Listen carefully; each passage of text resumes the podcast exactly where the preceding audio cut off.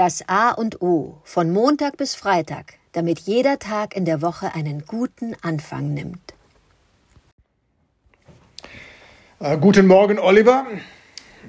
Unsere fünf Geschmacke, Geschmäcker-Woche äh, geht zu Ende mit dem erst seit kurzem äh, in die fünf Geschmacksrichtungen eingepflegten Geschmack Umami. Er war lange Zeit für mich auch fremd.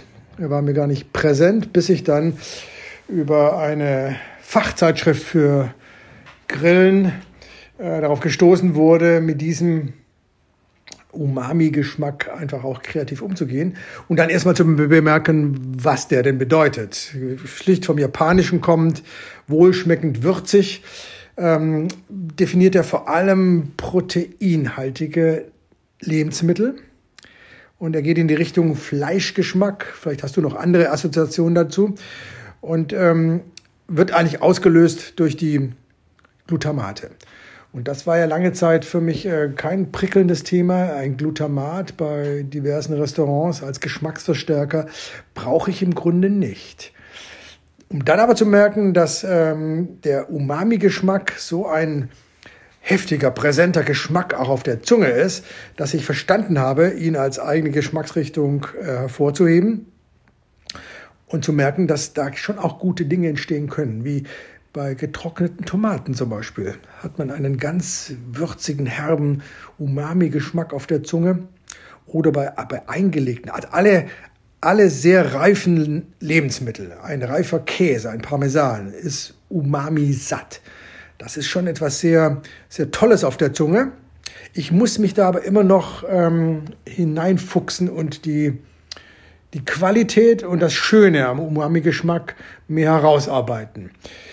Ich versuchte das durch eben japanische äh, Küche mit äh, bei, bei Sushi mit den Sojasoßen, die einen Umami-Geschmack vermitteln. Da übe ich noch, gestehe ich. Und äh, ich nehme äh, diese fünf Geschmäckerwoche, die wir inszeniert haben, dazu, mich mehr mal auf Umami zu konzentrieren und zu versuchen, äh, den Umami-Geschmack mehr in meine Küche, in mein äh, Leben einzubauen als bisher. Ich bin gespannt, was Umami bei dir auslöst und ob du eine Inspiration für mich in dem Fall sein kannst. Guten Morgen, Adrian. Ja, der fünfte Geschmack, Umami, den gab es schon immer, genau, beschrieben wurde er von einem japanischen Chemiker 1909 wohl und hat diesen Namen Umami vorgeschlagen, diese, das Wohlschmeckende. In der Natur vorkommendes kommende Glutamat, was auch in Tomaten äh, drin sein soll, Sojasauce, du hast es eigentlich alle genannt, Parmesan. Dann gibt es diese berühmte Fischsoße, die in der thailändischen, äh, chinesischen Küche oft äh, benutzt wird. Das sind vergorene Fische. Ähm, äh, man kann das auch mit eingelegten Sardellen erzeugen. Ähm, das ist diese, diese, wo, diese, ja, dieses Wohlschmeckende und ich glaube, das ist etwas, was in vielen Rezepten, vielen Gerichten, die international sich großer Beliebtheit erfreuen, gibt es einen gewissen Umami-Anteil, beziehungsweise dann eine ganz abgerundete äh, Präsenz von süße Säure, Salzigkeit und eben Umami. Äh, Schärfe, witzigerweise, ist gar kein Geschmack, aber ohne Schärfe fehlt es dann auch. Und die Kunst besteht ja, alles in eine gewisse Balance zu bringen. Diese Umami-Sache, dieses natürliche Glutamat, das äh, ist aber das, was eine, eine Speise eben rundum ja, wohlschmeckend und fast süchtig machend äh, ist. Äh, Parmesan bleibt für mich der größte Umami-Träger, auch wenn ich zurzeit nicht mehr so viel zu Parmesan greife.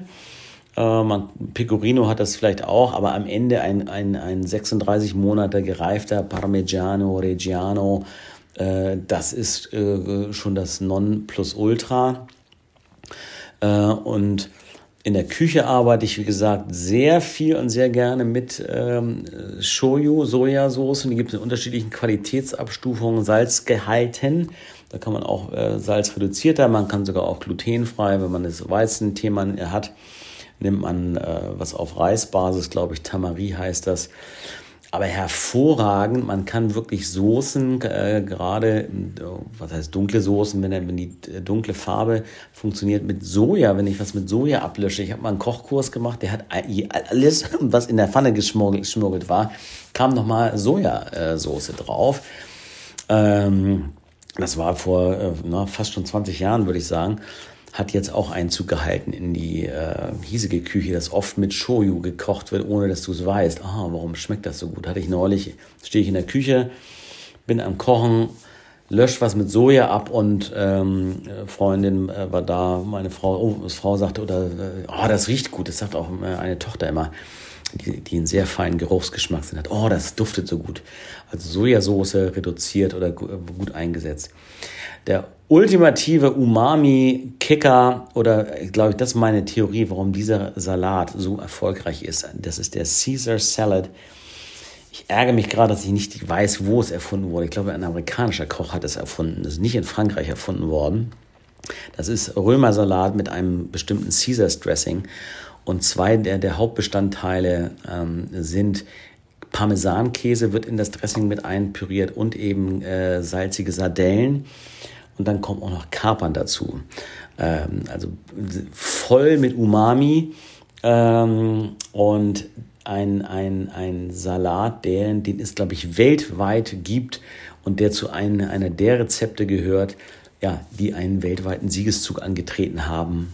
Ja, wahrscheinlich zu Recht, weil es einfach so unfassbar äh, lecker ist. Ja, das wäre jetzt mal zum Ende, glaube ich, der, dieser Themenwoche Inspiration mal äh, zu sprechen über Vokabeln, Adjektive, die besser als lecker sind. Lecker ist so ein schwaches Wort. Lecker, was ist schon lecker, ja? Das ist voller Umami, das schmeckt einfach großartig, ist auch nicht das Wirkliche. Da müssen wir noch Worte erfinden, um äh, über Essen und Geschmäcker zu reden. Ja, ich fand es großartig, diese Woche, Adrian, mit dir über die fünf Geschmäcker zu sprechen. Ich habe große Lust zu kochen und alle fünf zu treffen. Und gerne die Schärfe noch oben drauf, gerne von Chili oder Ingwer kommt. So, herrliches Wochenende. Bis dann. Ciao.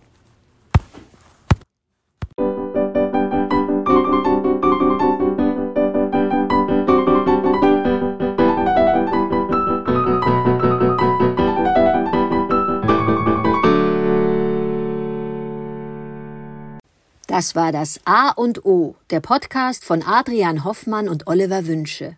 Möge es ein inspirierender Tag werden. Wir hören uns am Montag wieder.